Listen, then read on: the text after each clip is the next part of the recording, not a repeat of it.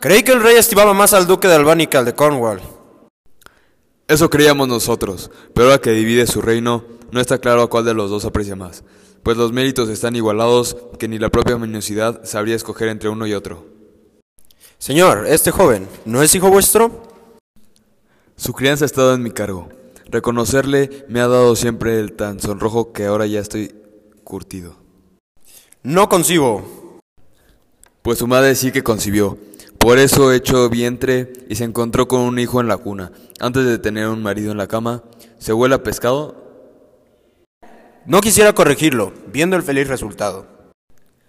También tengo otro hijo, señor, de legítimo origen, un año mayor que este, pero no más querido. Y aunque este mozo vivo al mundo por la vía del vicio, que si nadie lo llamase, su madre era hermosa, gozamos el engendarlo, y bastarlo debe ser reconocido. Edmond, entonces, a este noble caballero. No, señor. El conde de Kent, recuérdale siempre como mi honorable amigo. A vuestro señor. Os doy mi amistad y aspiro a conocernos mejor. Señor, me afanaré por merecerlo. Lleva fuera nueve años y se marcha otra vez. Gloucester, traed a los señores de Francia de y de Bogoña. Sí, Majestad. Mientras voy a revelar mi propósito secreto. Dadme ese mapa, sabed que he dividido en tres mi reino y que es mi firme decisión librar mi vejez de tareas y cuidados, asignándolos a sangre más joven, mientras yo, descargado, camino hacia la muerte, mi yerno de Cornwall y tú, mi no menos querido yerno de Albany, es mi voluntad en esta hora hacer pública la dote de mis hijas para evitar futuras disensiones. Los príncipes de Francia y de Borgoña, rivales pretendientes de mi hija menor, hacen amorosa permanencia en esta corte y es forzoso responderles.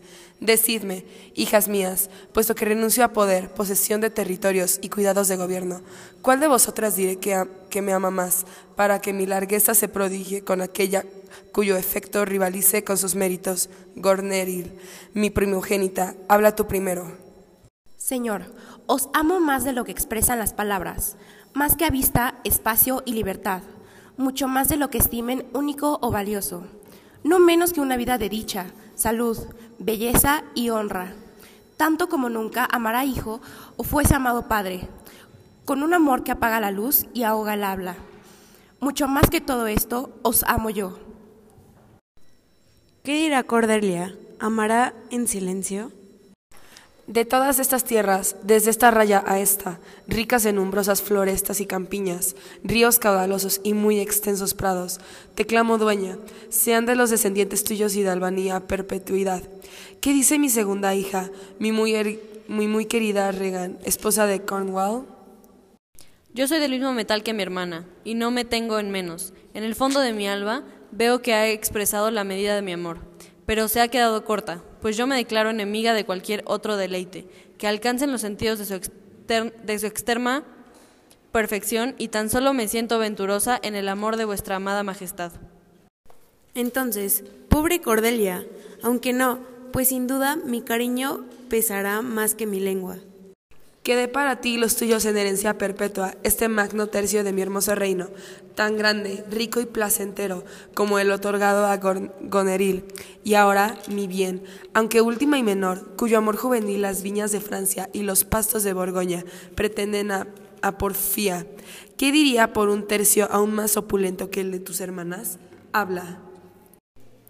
Nada, señor. ¿Nada? Nada. De nada no sale nada. Habla otra vez. Triste de mí, que no sé poner. El corazón en los labios. Amo a vuestra majestad, según mi obligación, ni más ni menos. Vamos, vamos, Cordelia. Corrige tus palabras, no sea que malogres tu suerte. Mi buen señor, me habéis dado vida, crianza y cariño. Yo os correspondo como debo, obedezco, os quiero y os honro de verdad. ¿Por qué tienen marido mis, herman mis hermanas si os aman solo a vos? Cuando me case, el hombre que reciba mi promesa tendrá la mitad de mi cariño, la mitad de mi obediencia y mis desvelos. Seguro que no me casaré como mis hermanas. Pero, ¿hablas con el corazón? Sí, mi señor. ¿Tan joven y tan áspera? Tan joven, señor, y tan franca. Muy bien, tu franqueza sea tu dote, pues por el saco resplandor del sol, por los ritos de Hecate y la noche y toda la influencia de los astros que rigen nuestra vida y nuestra muerte, reniego del cariño paternal, parentesco y consanguinidad, y desde ahora te juzgo una extraña a mi ser y mi sentir, el bárbaro escrita o aquel que sacia el hambre devorando a su progenie, hallará en mi corazón tanta corcodia, lástima y consuelo como tú, hija mía que fuiste. Majestad. Silencio, Kent. No te pongas entre el dragón y su furia. La quise, la quise de verdad y pensaba confiarme a sus tiernos cuidados. Fuera de mi vista. Así con mi- como mi muerte será mi descanso, así le niego ahora el corazón de un padre. Llamad al rey de Francia, deprisa, y al duque de Borgoña, Cornwall y Albany. Añadid su tercio al de mis otras dos hijas, que la case su orgullo, que para ellas es franqueza. A los dos conjuntamente os invisto con mi poder, supremacía supremacía y magnos atributos que rodean a la realeza. Yo me reservaré cien caballeros, que habréis de mantener y residiré con vosotros por turno mensual. No conservaré más que el título y los honores de una monarca, el mando, rentas y ejerci- ejercicio del poder. Queridos hijos, vuestros son. Para mí, para confirmarlo, compartid entre los dos esa corona. Regio Lear, a quien siempre honré como mi rey. Quise como un padre, seguí como señor, recordé como patrón, en mis plegarias. El arco está tenso, esquiva la flecha.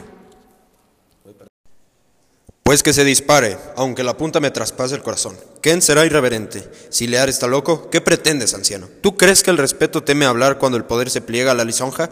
Si la realeza cae en la locura, el honor ha de ser franco. Conserva tu poder y, con acuerdo, frena tu odioso arrebato.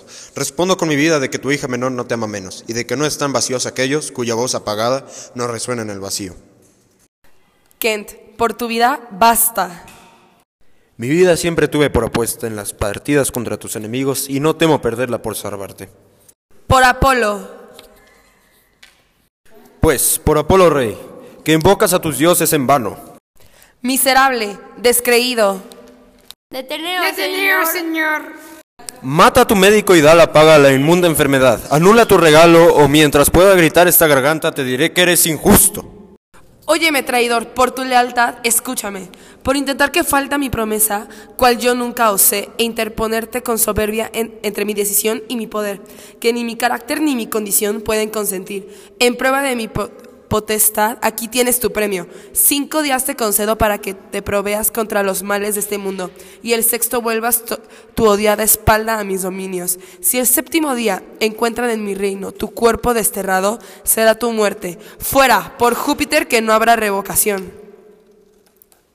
Ya te dejo, rey, si ese es tu deseo. Fuera hay libertad y aquí está el destino. Los dioses, muchacha, te otorgan su amparo, pues con tanto acierto piensas y has hablado. Que vuestra elocuencia se pruebe en la acción y puedan dar fruto palabras de amor. Príncipes, adiós. Es su nuevo hogar, su nuevo camino que proseguirá. Majestad, los principios de Francia y de Borgoña. Mi señor de Borgoña, me dirijo a vos primero, rival con este rey en la mano de mi hija. ¿Qué mínimo aceptáis de pago de su dote para no renunciar a vuestra petición? Excelsa Majestad, no pido más de lo que habéis ofrecido, ni vos queréis dar menos. Muy noble duque, cuando ella tenía mi cariño, cara fue su dote, mas ahora ha caído su precio. Ahí está. Si algo de ser tan insignificante, o todo él, con mi disgusto añadido, y nada más, satisface a vuestra alteza, ahí la tenéis, es vuestra. No sé qué responder. Con todas sus flaquezas, sin amigos, adoptada por mi oído, con la dote de mi maldición y el rechazo de mi juramento, ¿la tomáis o la dejáis? Perdón, Majestad, en tales circunstancias no es posible decidir.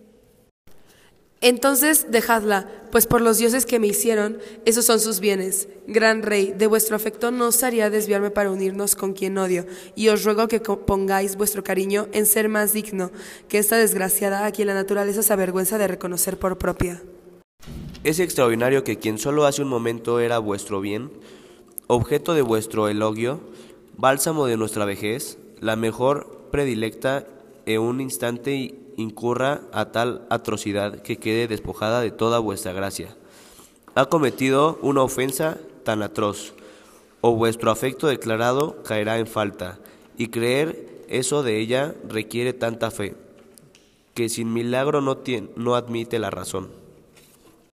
Suplico a vuestra majestad que, si es porque no tengo labia ni soltura para decir lo que no siento, pues lo que pretendo lo hago antes de hablar, hagáis saber que no es ninguna mancha, crimen o vileza, indecencia ni acto ignominioso lo que me priva de vuestra gracia y favor, sino algo cuya falta me enriquece mirada obsequiosa y una lengua que me alegra no tener, aun cuando no tenerla me haya costado vuestro afecto.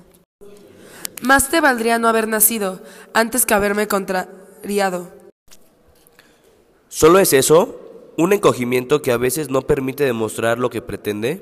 Mi señor Borgoña, ¿tomáis a la dama? No es amor lo que se mezcla con cuestiones ajenas a su objeto. ¿La tomáis? Ella misma es una dote.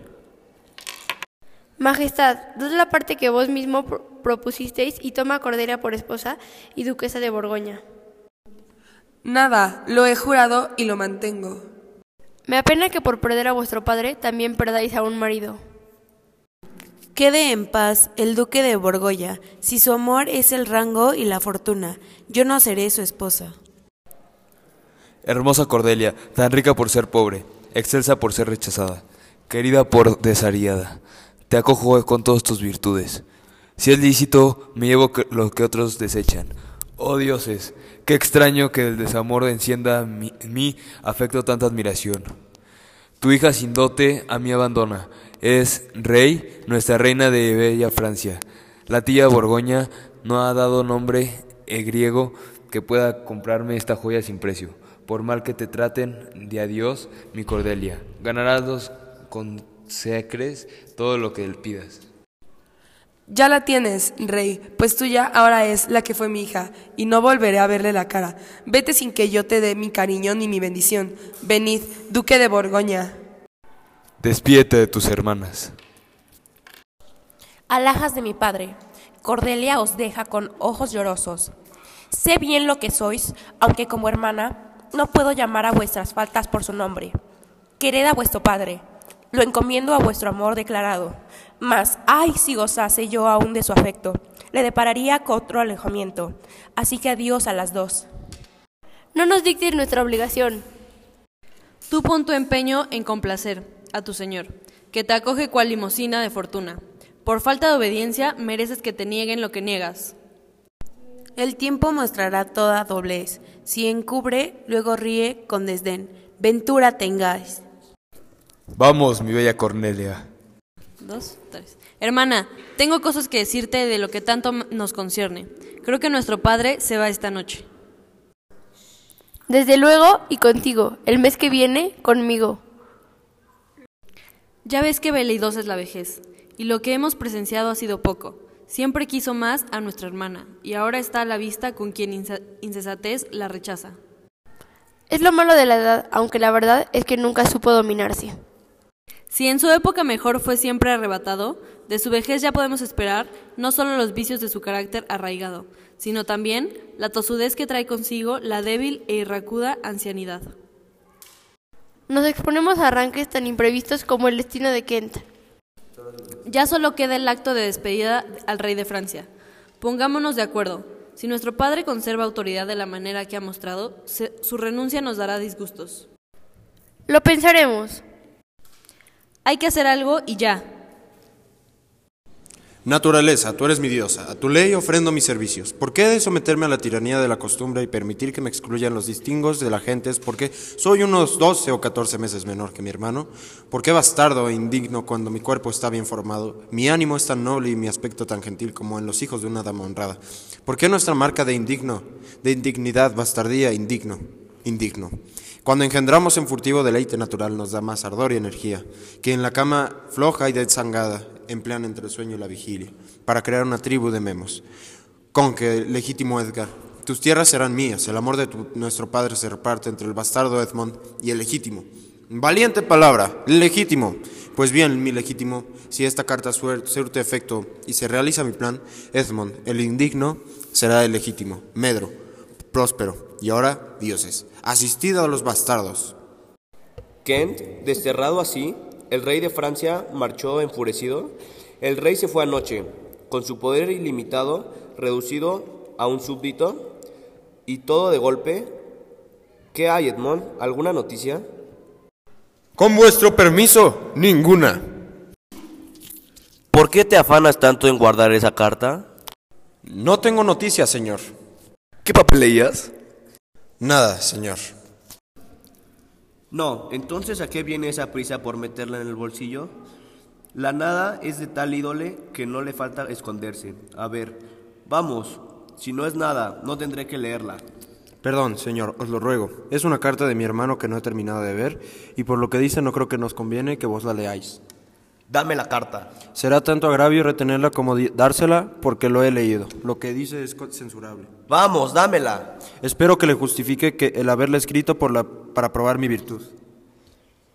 Bien, este hábito, de veras, la vejez nos amarga los mejores años de nuestra vida y nos priva de nuestros bienes hasta que la edad nos, da go- nos deja gozarlos. Esta opresión, tan titánica vejez, empiezo a sentirla como una servidumbre estúpida y vana, pues domina no por su poder, sino porque la sufrimos. Ven a verme y hablaremos de esto.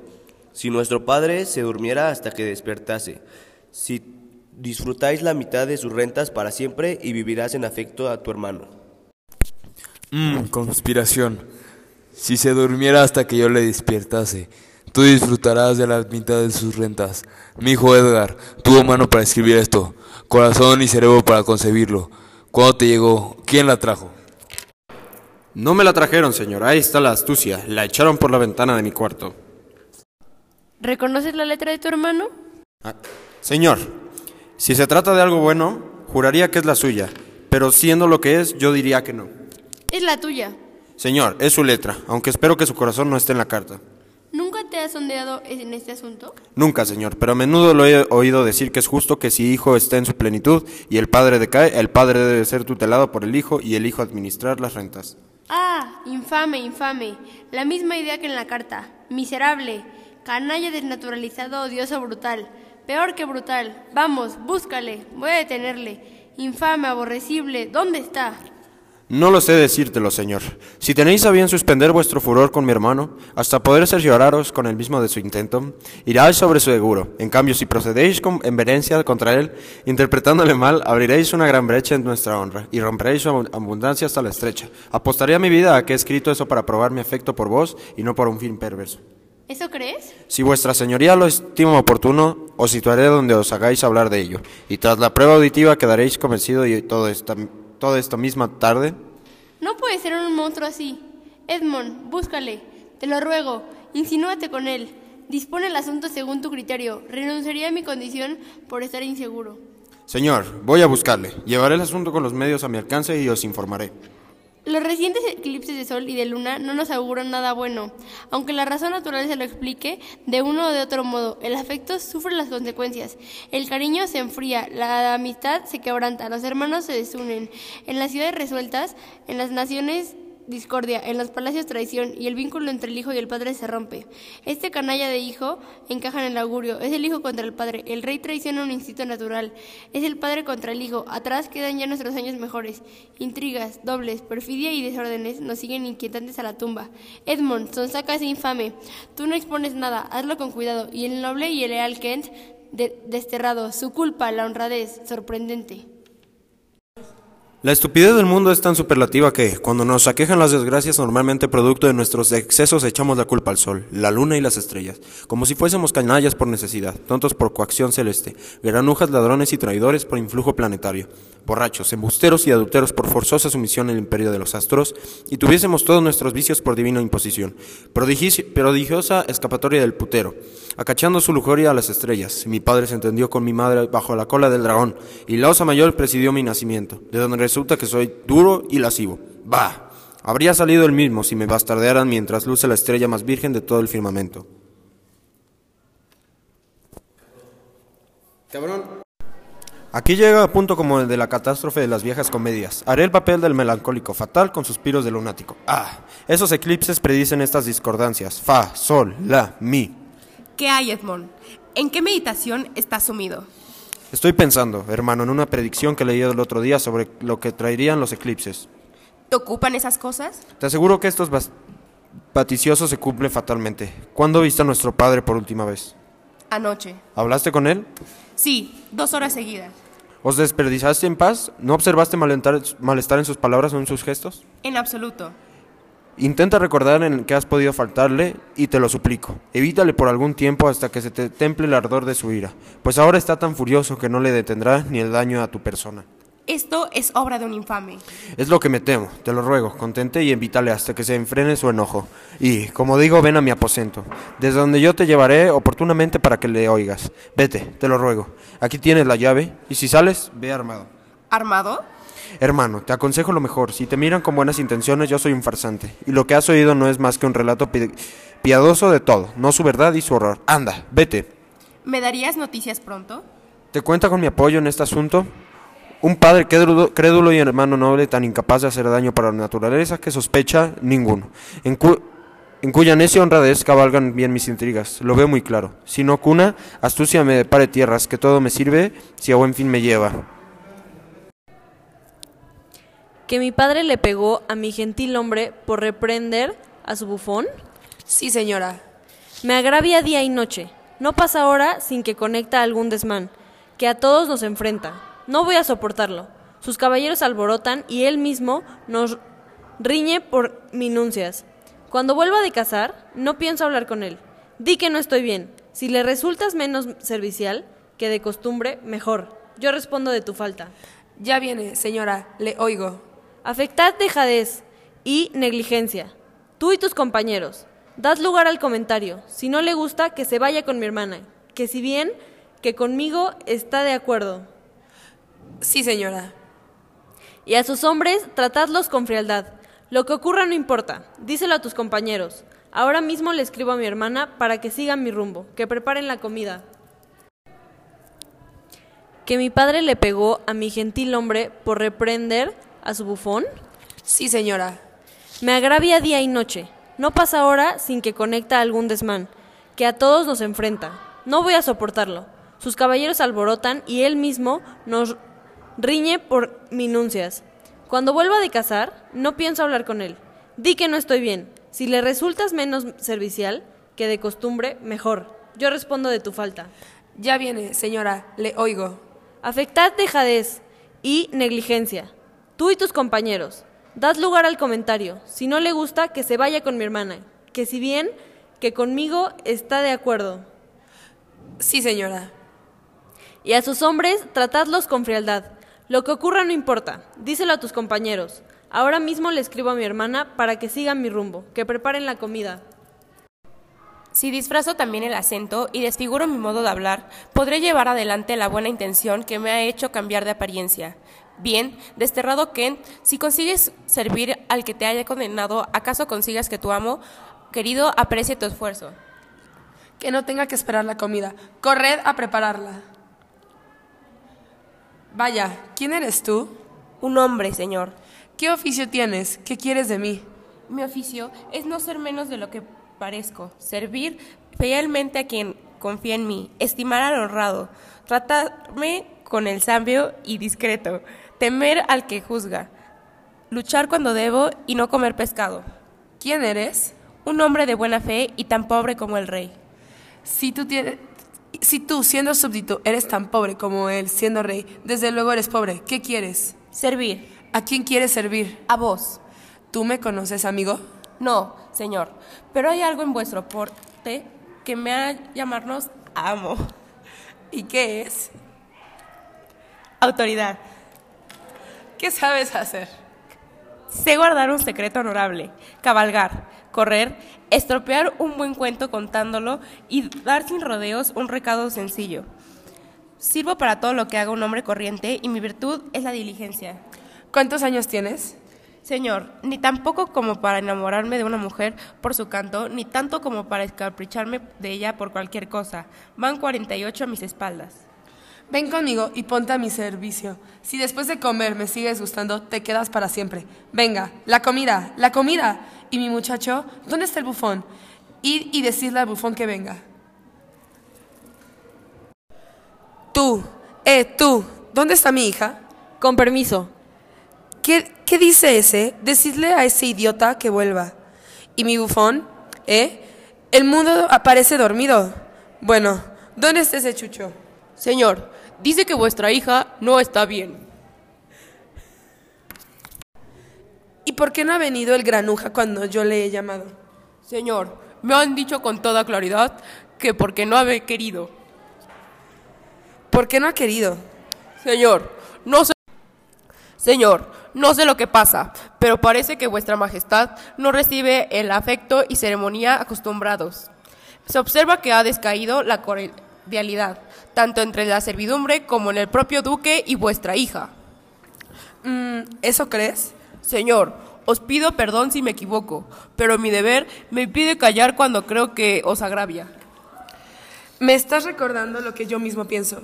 Últimamente he notado una fría dejadez, pero la he anchado más, más bien a mi celosa a suspicacia que a un propósito consciente de ser descortés. Prestaré más atención, pero ¿y mi bufón? Hace dos días que no lo veo. Señor, desde que mi joven señora marchó a Francia, el bufón está muy apenado. No digas, no sigas. Ya me he fijado. Ve a decirle a mi hija que quiero hablar con ella. Y tú llama a, mi- a mi bufón. Ah, sois vos. Venid, mi señor. ¿Quién soy yo, señor? El padre de mi señora. El padre de mi señora, bribón de mi señor, perro bastardo, gusano, rastrero. No soy nada de eso, señor, con vuestro permiso. ¿Me plantas cara, granuja? Señor, consiento que me peguen. Ni que te tumben, vil plebeyo. Gracias, amigo. Tendré muy en cuenta tu servicio. Vamos, tú, arriba y fuera. Yo te enseñaré a distinguir. Vamos, fuera. Si quieres volver a medir tu safio talle, quédate. Si no, fuera. ¿No tienes juicio? Eso es. Mi buen amigo, muchas gracias. Ni que te tumben, vil plebeyo. Gracias, amigo.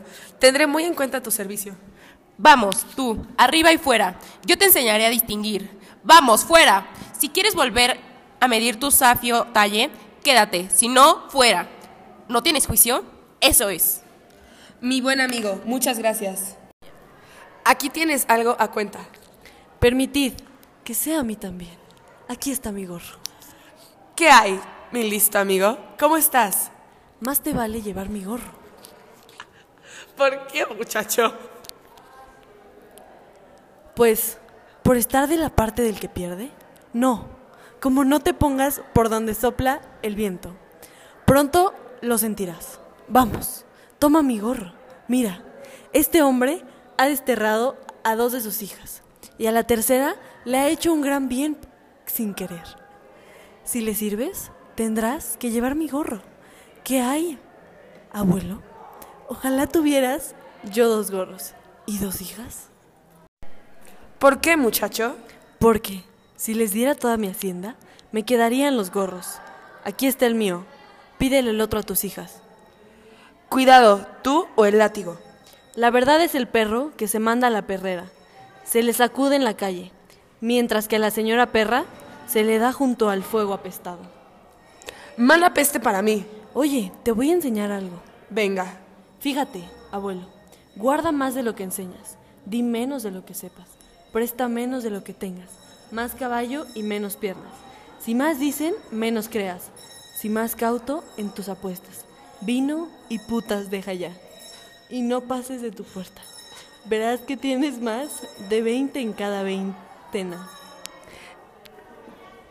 Eso no dice nada, bobo. Entonces, es como defensa de abogado que no cobra. Se hace por nada. Tú puedes hacer algo de nada. ¿Abuelo? No, muchacho. De nada no sacas nada. Te lo ruego. Dile que a eso es lo que ascienden sus rentas. No cree a este bobo. Un bobo amargo. ¿Sabes qué diferencia hay, muchacho, entre bobo amargo y un bobo dulce? No, joven. Dímela. Abuelo, dame un huevo y yo te daré dos coronas. ¿Y qué coronas serán? Pues, después de partir el huevo por la mitad y haberlo sorbido, las dos coronas del huevo, cuando parti- partiste en dos tu corona y regalaste ambas partes, llevaste el burro a cuestas por el barro. Poco juicio había en tu calva, corona cuando regalaste la del oro. Si lo que digo es propio de mí, que azoten al primero que lo piense. Al bobo no le va bien, pues el listo se ha atontado y ya no encuentra qué hacer, desde que ocupan su cargo. Oye, ¿desde cuándo estás tan cantarín? Abuelo, desde que te convertiste a tus hijas en tus madres, pues cuando les vi- diste la vara y te bajas del calzón. El gozo les hizo gemir y a mí el dolor cantar. De ver al rey jugar así entre bobos andar, abuelo. Tráete un maestro que le enseñe a mentir a tu bufón. Me gustaría aprender a mentir. Si mientes, te mando a azotar. Quisiera saber de qué especie solo tú y tus hijas. Ellas me mandan a azotar por decir la verdad y tú por mentir y a veces me azotan por estar callado. Antes cualquier cosa que bufón. Y sin embargo contigo no me cambiaría. Abuelo, te mondas el seso por los dos lados y no dejas lo del comedio. Aquí viene una de las mondas. ¿Qué pasa, hija? ¿A qué viene ese ceño? Estás muy ceñuda últimamente. Eras muy afortunado cuando no te importaba su ceño, pero ahora eres un cerdo pelado. Yo soy más que tú, soy un bufón, tú no eres nada. Sí, muy bien, me callaré, aunque no me lo hayas dicho, me lo manda vuestra cara. Aquí viene una de las mondas. ¿Qué pasa, hija? ¿A qué viene ese ceño? Estás muy ceñuda últimamente. Eras muy afortunado cuando no te importaba su ceño, pero ahora eres un cerdo pelado. Yo soy más que tú, soy un bufón, tú no eres nada. Sí, muy bien, me callaré, aunque no me lo hayas dicho, me lo manda vuestra cara. Chitón, chitón, quien quien ni una amiga guardó, aprenderá su valor, este es una vaina sin guisantes. Señor, no solo este impune bufón, sino otros de vuestro sequito insolente. De continuo discuten y riñen, provocando alborotos groseros e insufribles. Señor, creí que haciéndolo saber me aseguraba el remedio, pero ya estoy temiendo, a juzgar por lo que habéis dicho y hecho ahora mismo, que disculpáis su conducta y la alentáis al consentirla, lo que, si así fuera, no quedaría sin censura, ni por el bien del Estado, tardaría el castigo que podría ofendernos, y en otro caso, parecer humillante, si no fuese porque la necesidad lo lastimaría sensato. Pues ya lo sabes, abuelo, tanto que le alimentaba el gorrión que el cuero de la cabeza le arrancó, y la luz se apagó y nos quedamos a oscuras. ¿Tú eres hija mía? Quisiera que obrarais con prudencia, de lo que estáis bien dotado, y os libraseis de lo que arranques y que recientemente os han hecho cambiar tanto. Ni un bobo ve cuando el carro, el carro tira de la mula. Arre, Juana, que te quiero. ¿Alguno me conoce? Este no es Lear. Anda así, Lear, habla así. ¿Dónde están sus ojos? ¿Le flaquea el entendimiento o el juicio se le ha embotado? ¿Cómo? ¿Despierto? No. ¿Hay alguien que pueda decirme quién soy? La sombra de Lear. ¿Cómo os llamáis, bella, bella dama? Señor, esa afectación es del mismo orden que vuestras otras rarezas. Os ruego que entendáis rectamente mi propósito. Como anciano respetable, debáis ser juicioso. Tenéis cien caballeros y escuderos, gente tan escandalosa, disipada e insolente que nuestra corte, contagiada de sus vicios, parece un hostal de mala vida. El placer y la lujuria la asemejan más a una taberna o un prostíbulo que a un palacio honorable. El propio sonrojó. Exige remedio inmediato. Dejad que os suplique la que, si no, tomara lo que pide. Reducid vuestra escolta, y los que continúen a vuestro, a vuestro servicio, que sean hombres como corresponde, a vuestra edad, que saben contenerse y contenernos. Demonios y tinieblas, ensillad mis caballos, reunid mi séquito. Bastarda degenerada, no pienso molestarte, aún me queda otra hija. Golpeáis a mis criados y vuestra chusma e insolente se impone a sus superiores. Ay, del que tarde se arrepiente. ¿Tú querías esto? Vamos, dímelo. Preparad mis caballos. Ingratitud. Demonio con el corazón de mármol, más horrible que un monstruo de mar, al mostrarte en una hija. Calmaos, os lo ruego. Odioso buitre, mientes. Mi escolta la forman caballeros eximinios y escogidos que, la, que, conocen sus deberes a conciencia y ponen su mayor esmero en mantenerse a la altura de su nombre.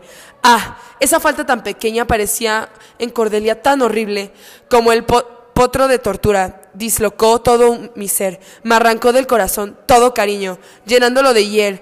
Ah, lear, lear, lear. Llama a tu puerta, que dejo entrar a tu demencia y salir a tu cordura. Vamos, vamos, señores.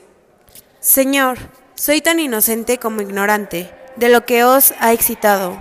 Tal vez, Señor.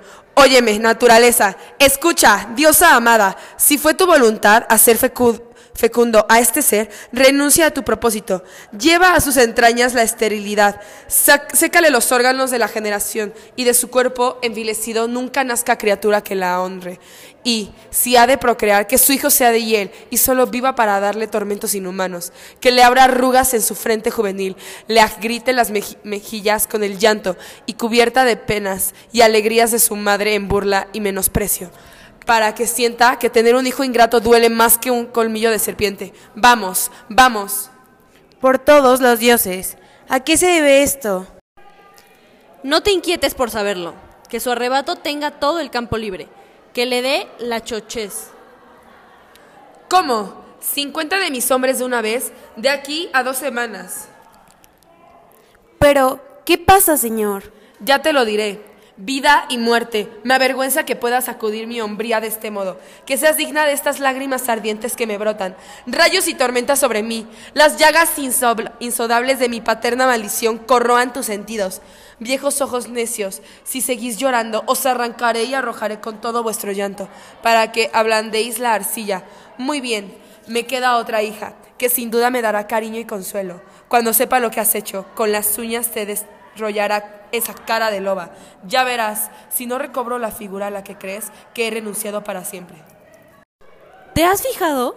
Guneril, el, el gran amor que te tengo no me impide. Basta, te lo ruego. Eh, Oswald. Tú, más farsante que bufón, corre con tu amo. Eh, Lear, abuelo Lear, espera, que va el bufón. La zorra, sí la has pillado, y una hija como esta acabarán mal. Si el gorro me lo cambian por la cuerda, con que el bufón no se queda. Qué bien le aconsejaron. Cien caballeros. Demuestra gran prudencia mantenerle con cien caballeros armados. Si para que el menor capricho, rumor, antojo, queja o desagrado proteja su chochez por la violencia y ponga vuestras vidas en peligro. ¿Eh, Oswald? Creo que recelas demasiado. Es mejor que fiarse demasiado. Antes suprimir el daño que recelo que vivir temiendo el daño. Le conozco bien. He escrito a mi hermana y se lo he contado todo. Si le acoge con sus cien caballeros, cuando le hago ver la improcedencia. ¿Has escrito esa carta a mi hermana? Sí, señora. Que alguien te acompañe y al caballo infórmala bien de mis re- recelos y añádele cuantas razones los confirmen. Vete ya y regresa a toda prisa. No, no, mi señor, no condeno tu conducta blanda y generosa, aunque permitirme decirte que es más consurada tu falta de prudencia que elogiada tu dañosa mansedumbre. Por donde ven tus ojos no puedo adivinarlo. Lo bueno se malogia queriéndose mejorarlo. Entonces, Muy bien, lo veremos. Adelante co- con esta carta. A mi hija le respondes solamente lo que pueda preguntarte de la carta. Demuestra diligencia o llegaré antes que tú. Señor, no dormiré hasta haber entregado la carta. Si tuviéramos el cerebro en los talones, ¿no podría salimos a bañones? Sí, muchacho. Entonces, alégrate. Tu seso no tendrá que llevar zapatillas. Ja, ja, ja. Ya verás lo bien que te trata la otra hija, pues, aunque se parece a esta como un pero a una manzana, yo sé lo que sé. ¿Y qué sabes, muchacho? Pues que la otra sabrá igual, como un pero y otro pero. ¿Sabes por qué tenemos la nariz en medio de la cara? ¿No? Para tener un ojo a cada lado. Así se ve lo que no se puede oler. Fui injusto con ella. ¿Sabes cómo hace su concha la ostra? ¿No? Yo tampoco, pero sé por qué el caracol tiene casa. ¿Por qué? Pues para meter la cabeza dentro, en vez de dársela a sus hijas y dejar los cuernos al aire. Prescindiré de mi afecto. Un padre tan bueno. ¿Están listos mis caballos? Los están preparando tus burros. Sí, las siete estrellas. No son más que siete, es por una buena razón. ¿Por qué no son ocho? Pues claro, tú serías un buen bufón. Recobrarlo por la fuerza. Monstruosa ingratitud. Abuelo, si fueses mi bufón, te mandaría a azotar por ser viejo antes de tiempo. ¿Qué quieres decir? Que no debías de haberte hecho viejo hasta haber sido sensato. Cielos, clementes, que no me vuelva loco, no. Conservadme la razón, no quiero enloquecer. Bueno, ¿están listos los caballos? Listo, señor. Vamos, muchacho. La que siendo ahora virgen se ríe de mi marcha, dejará de ser virgen si la cosa se alarga.